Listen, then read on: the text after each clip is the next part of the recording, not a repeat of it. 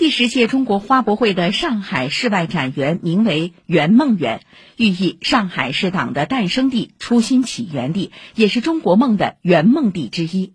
圆梦园主设计师是上海园林绿化建设有限公司景观规划设计院副院长刘建军。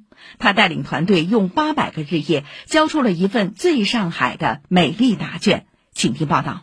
黄花菜晓得吧，金正才晓得吧，就是萱草，中国人的母亲的花。上海园的主题花卉是什么？这个问题曾经困扰了刘建军很久，直到他在成都出差时看到了一幅画，盛放的蜀葵和萱草。他的灵感一下子被激发了。这幅画，一个是代表着忠诚，还有代代表着孝。上海应用技术大学张教授自主育种研发了大概有三到五百种的萱草。哎呀，我说太好，这就是我找的一个主题的花卉，能够完全代表我们上海现在自主研发的，然后又是一个传统这个文化的一些理念。走进圆梦园，萱草、紫薇、杜鹃、绣球、鼠尾草等五百多种花卉植物共同构成的这座都市花园，内敛而热闹，传统又现代。刘建军心中的目标就是让游客就算不看门口的标牌，也能一眼认出这是上海的园子。九曲桥第一个元素就是我们上海这个城隍庙这一块，你看很生态，都是芦苇啊，就代表着崇明。上面还有檐口啊，这些绿化就是五颜六色的，很世界性的那种城市。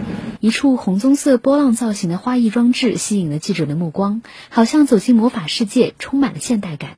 刘建军领衔的主创设计团队一共三个人，对于新鲜事物总是一拍即合。上下对称花园，没有人敢这样做过。我们挑战自己。烤羊肉串的那个红柳条，那个像动画片里的动画，年轻人肯定喜欢的。我们上海是东道主，如果还不能拿出最有设计感、新鲜感的东西出来，那真的对不起很多人。这些花花草草都是陪伴刘建军成长的好朋友。他出生于园林世家，从小跟着母亲在北新泾苗圃里长大。小时候吧，在整个苗圃里长大，所以呢，从小也是耳濡目染的在看这个植物啊、花卉啊这样的，受了母亲这方面的影响很大。我一直挺喜欢花花草草，家里也送了很多。